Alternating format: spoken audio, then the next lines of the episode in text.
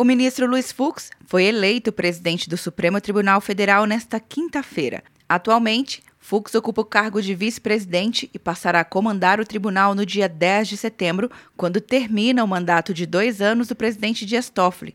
Em seu discurso, Fux prometeu defender a corte e a independência entre os poderes. Eu prometo aos meus colegas que vou lutar intensamente para manter o Supremo Tribunal Federal no mais alto patamar das instituições brasileiras.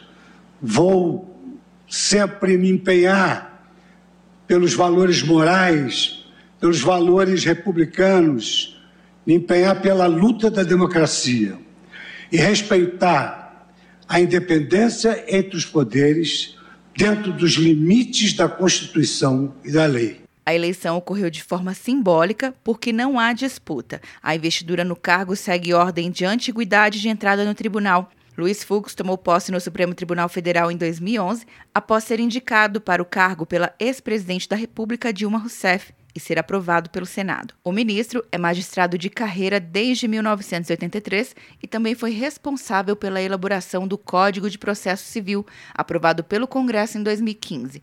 Antes de chegar ao tribunal, Fux era ministro do Superior Tribunal de Justiça. A vice-presidente será a ministra Rosa Weber.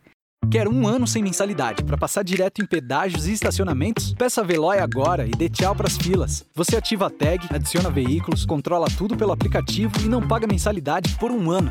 É por tempo limitado. Não perca. Veloy. Piscou, passou. De Brasília, Luciana Castro.